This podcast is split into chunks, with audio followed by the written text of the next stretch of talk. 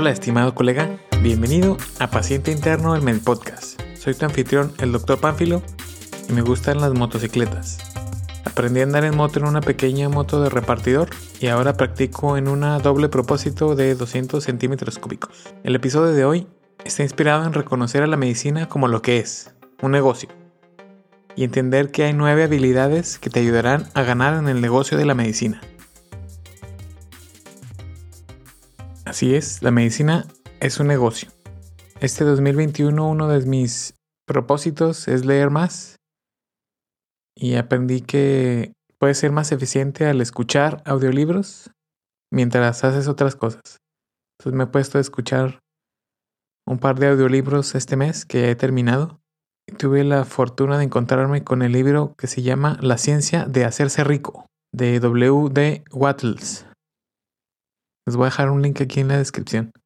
Uno de los capítulos más interesantes explica que el éxito de un negocio depende de que tengas bien desarrolladas las habilidades requeridas para ese negocio. Pone el ejemplo de si una persona tiene pocas habilidades musicales, su éxito como maestro de música pues va a ser menor. Si alguna persona no tiene las habilidades mecánicas, va a ser un poco más difícil que tenga éxito como carpintero, como plomero o como mecánico de autos.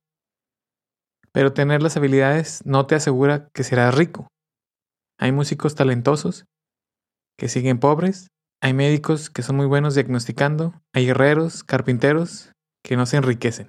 Del otro lado, hay comerciantes con buenas habilidades para tratar con la gente, para tener nuevas ideas, sin embargo, también pueden fallar. Las diferentes habilidades son herramientas es muy importante contar con muy buenas herramientas, pero también que sean usadas del modo correcto. Un cirujano puede tomar un bisturí, un separador, sierra, su instrumental y realizar una cirugía con sus pasos, abordajes y procedimientos adecuados. Cualquier otra persona podría tomar el mismo instrumental y ponerse a tratar de replicar una cirugía, pero probablemente sería un desastre. Él no sabría usar las buenas herramientas el instrumental de la forma correcta. Entonces será mil veces más fácil para ti iniciar en un negocio para el que estés bien equipado con herramientas mentales. La medicina, como te lo decía al principio, es un negocio. Es un servicio a los demás. Y tú como personal de salud mereces obtener el dinero que la gente esté dispuesta a pagarte por incrementar su salud, por prolongar su vida. Este punto lo quiero dejar muy claro. La medicina es un negocio. Tú como personal de salud eres un sanador con conocimientos muy especializados y ser sanador es una vocación. Esa es la verdadera vocación. Pero también hay muchos conceptos erróneos. Mucha gente piensa que un médico tendrá su negocio dirigiendo su práctica médica, que no está nada mal. Administrar un consultorio si es administrar un negocio. Pero en estos días hay muchas más opciones para los médicos. Y parece existir la idea de que los médicos están encerrados en pues bueno, hacer solo médicos. En realidad, puedes hacer desde un negocio alternativo o un negocio completamente diferente. El médico moderno simplemente no se limita a la medicina. Y platicamos un poquito más a fondo. Y en el episodio 8 de esta temporada 3, platicamos con la doctora Amalia Salazar de su camino como empresaria y ahí platicamos un poquito más sobre esto. Puedes checarlo si tienes oportunidad. El mensaje es que todas tus habilidades, conocimientos y experiencia puedes usarlas para diversificarte en diferentes ramas de la medicina, desde el punto de vista del negocio. Los médicos y los empresarios son en realidad muy similares. Puede sonar que el emprendimiento es una profesión totalmente diferente, porque los médicos fuimos a la facultad de medicina, ¿verdad? No a la escuela de negocios. Pero te puedo decir con gran seguridad que los médicos y los empresarios tienen mucho más en común de lo que crees. Necesitas una mentalidad fuerte y tener las habilidades para resolver problemas. Eso es algo muy básico. Te lo puedo garantizar porque en lo personal asistía a las dos escuelas, a la Facultad de Medicina y a una incubación de empresas. Pero sin más preámbulos, vamos a estas nueve habilidades. La primera es la iniciativa. Como médicos, en ocasiones tenemos que tomar las riendas en una situación de vida o muerte. Tenemos que actuar para salvar la vida de un paciente, priorizar rápidamente y actuar. Hacer las cosas para las que estamos entrenados. Todas las situaciones que has pasado te llevan a, resolver este problema. Tener la iniciativa de poder resolver un problema bajo estrés, hacerlo bien y hacerlo rápidamente. La número dos, perseverancia. Como médicos prácticamente renunciamos a una década o más de nuestras vidas. Nos encontramos una meta que queremos y perseveramos hasta que la alcanzamos. Estoy convencido que todos los médicos saben lo que significa luchar y esforzarse por algo hasta lograrlo. Si quieres hacer una especialidad, si quieres estudiar para un examen, el 99.9% de los, de los colegas que conozco, cuando se ponen una meta, perseveran hasta lograrlo. habilidad número 3, la inspiración. Muchas veces nos encontramos con una persona que nos ha enseñado algún procedimiento nuevo, un dato nuevo, alguien que nos permite asistirlo en una cirugía, en algún tratamiento, y esto nos inspira a aprender más, a ser mejores, a ser como él, pero también está la parte de que si tú haces las cosas bien, también puedes inspirar a otras personas a ser como tú. Entonces esa es una inspiración para continuar, para ti para continuar en la medicina. Y la otra es que puedes llegar a ser, aunque no te des cuenta, inspiración para otras personas. La cuarta habilidad es la ambición. La ambición en el buen sentido. Todos buscamos ser siempre mejores. Y el momento en que alguien cree que ya lo sabe todo, es cuando se estanca y se vuelve obsoleto. Esa ambición es la que nos lleva a tratar de ser mejores cada día, tratar de mejorar una técnica, tratar de saber más, ser más rápidos, ser más eficientes, ser más innovadores. Pero también se relaciona con la idea de la libertad financiera. Y esta libertad financiera tiene un lugar especial para mí. Ha sido un objetivo personal durante años y sigo trabajando por alcanzarlo. Pero todo mundo puede beneficiarse de la libertad de no tener que depender de un solo ingreso, de un trabajo, el ser empleado, intercambiar tu tiempo por el dinero. Si cambias un poco ese, esa mentalidad de solo ser empleado, esa ambición de ser un poquito más, un poquito mejor, de tener algo propio, es abrazar al emprendedor que llevas dentro. Y al abrazar a ese emprendedor que llevas dentro, te permite alcanzar ese objetivo de libertad financiera, de ambición, mucho antes que la mayoría de las personas, si es que alguna vez lo logran. Habilidad número 5. La creatividad. Los médicos son increíbles para resolver problemas de manera creativa. Sé que una gran parte de la medicina ahora a veces la reducimos a algoritmos, pero cuando ves a algún colega en plena acción, alguien que sabe muy bien lo que está haciendo, es asombroso ver la creatividad que utiliza para salvar el día la vida, a veces con la escasez de material, de insumos, hay que resolver el problema sin importar que no haya el material, sin importar que no haya a veces lo suficiente. Se hace lo que se puede con lo que se tiene. Es una actividad fundamental para ambos ramos, el emprendimiento y la medicina. Habilidad número 6. Crear redes. Desde la escuela de medicina y durante toda tu formación, es muy seguro que has tenido que asistir a innumerables conferencias, te has tenido que reunir con jefes de departamento, a veces nos hacemos amigos de nuestros mismos colegas y hemos utilizado muchas de esas conexiones para trabajos o crear comunidad. Esto es algo bueno y es una habilidad que se traduce perfectamente en la gestión de una empresa. Como dice el refrán, a veces no es lo que sabes, sino a quien conoces. Y esto es muy cierto.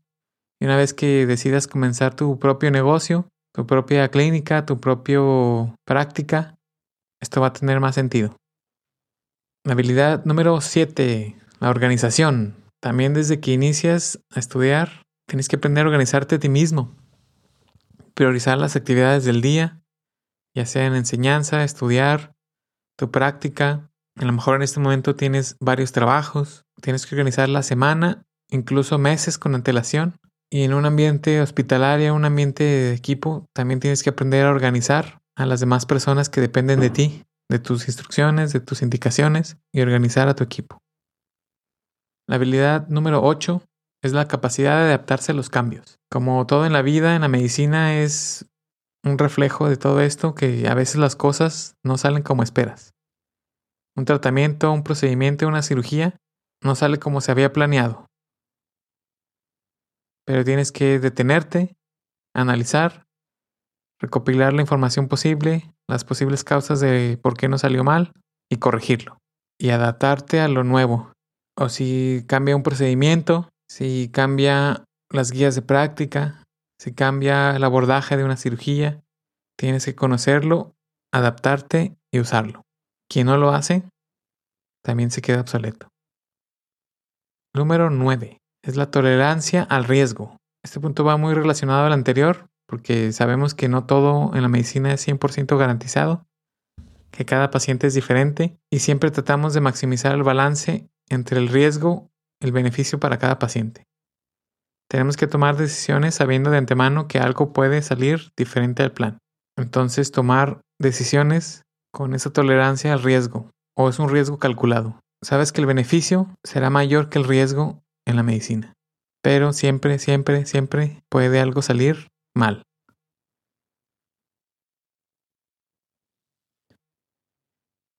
Y una habilidad bonus es la pasión. Y aquí hay dos conceptos que he visto que son... El primero de la pasión es buscar tu felicidad. Si tú tienes alguna duda en lo que estás haciendo, siéntate a pensar por qué existe esa duda. ¿Es realmente lo que quieres hacer? La pasión es la que te va a motivar a seguir haciendo lo que haces, incluso en los peores días, en los peores momentos, en las mayores dificultades y en los retos más difíciles. Estos se van a presentar y si tienes la pasión de seguir adelante, lo vas a hacer.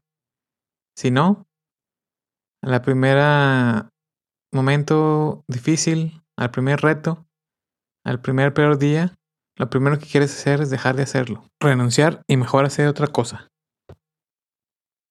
En mi caso en particular, todo el mundo me decía que el camino de un médico es hacer especialidad, y ver a muchos pacientes, poner tu clínica, tu consulta. Pero a mí siempre me ha llamado la atención el emprendimiento, siempre me ha gustado la innovación, ser curioso, hacer cosas por mí mismo con mis propias manos y que no me digan qué hacer sin alguna razón o justificación. A los cinco años, yo era ese niño de cinco años que preguntaba siempre ¿por qué? ¿por qué? ¿por qué? ¿por qué? ¿por qué? Cada cinco minutos. ¿Por qué el cielo es azul? ¿Por qué son los eclipses? Yo era ese niño. y la otra, o el otro concepto de la pasión es que la, que la pasión se lleva contigo mismo. Este concepto lo vi en una desde un programa de Discovery que había un, un hombre que iba a probar diferentes trabajos, que eran los peores trabajos del mundo. Había personas que se tenían que meter a las alcantarillas a destaparlas, que tenían que eliminar pestes, ratas, cucarachas, que tenían que limpiar barcos en el mar congelado. Pero mucha de esa gente disfrutaba mucho su trabajo porque, aunque era difícil, ellos decían que llevaban su pasión hasta su trabajo. A lo mejor no les gustaba hacerlo todos los días, a lo mejor no era lo que querían, pero trataban de buscarle el lado bueno en hacer algo difícil. Y ese es como llevar la pasión a donde quiera que vaya. Y ese puede ser un concepto interesante. Si no estás haciendo algo que te llena al 100%, por lo menos busca el lado bueno de ese trabajo, hasta que generes la oportunidad de encontrar algo que te llene al 100%. Recuerda que tu misión en este mundo es descubrir tu propio camino. Nunca, nunca seremos felices si vivimos un tipo de vida ideada por otra persona. Estas son las habilidades y herramientas que se entrelazan entre un emprendedor y ser un médico. Hay personas que son un poco más naturales en tener estas habilidades. Si tú crees que no las tienes, la buena noticia es que se pueden practicar, se pueden desarrollar, se pueden aprender a medida que avanzas. Y estoy seguro que como doctor, como médico, tú ya tienes por lo menos más de la mitad de estas habilidades que has desarrollado sin darte cuenta. No creas que estas habilidades son irrevocables, innatas. Se pueden aprender, se pueden cambiar. Tu vocación no está escrita en piedra. Puedes cambiar tu destino a algo que te beneficie más a ti. Puedes generar ingresos en cualquier negocio, ya que si, si no tienes un talento para hacerlo, puedes desarrollar ese talento. No te limites a las herramientas y habilidades con las que naciste. En otras palabras, tienes que ir haciendo tus propias herramientas mientras avanzas. Puede que no lo sepas, pero como médico ya tienes una mentalidad emprendedora. Como te dije antes, estoy seguro que tú ya sabes cómo establecer metas y hacerlas realidad. Una de ellas es haber estudiado medicina. Si no has considerado el emprendimiento antes, la buena noticia es que no hay mejor momento que la hora para comenzar. Créeme que no eres el primer médico en pensar en ser empresario y hay muchos ejemplos que han tenido éxito en este espacio. Si estás interesado más en crear esta comunidad de médicos que hablan sobre el espíritu emprendedor, ser empresario, negocios alternativos a la medicina, espera la cuarta temporada de este podcast, donde puedes escuchar las historias de médicos empresarios exitosos y los pasos prácticos que puedes seguir para hacer lo mismo. Me encantaría que te pudieras unir. Está al pendiente y si quieres saber algún tema en específico de emprendimiento, házmelo saber en el Twitter arroba panfilodr, arroba panfilodr, al correo electrónico px.interno arroba gmail.com px.interno arroba gmail.com Eso es todo por el episodio de hoy y nos vemos en el próximo episodio. Bye.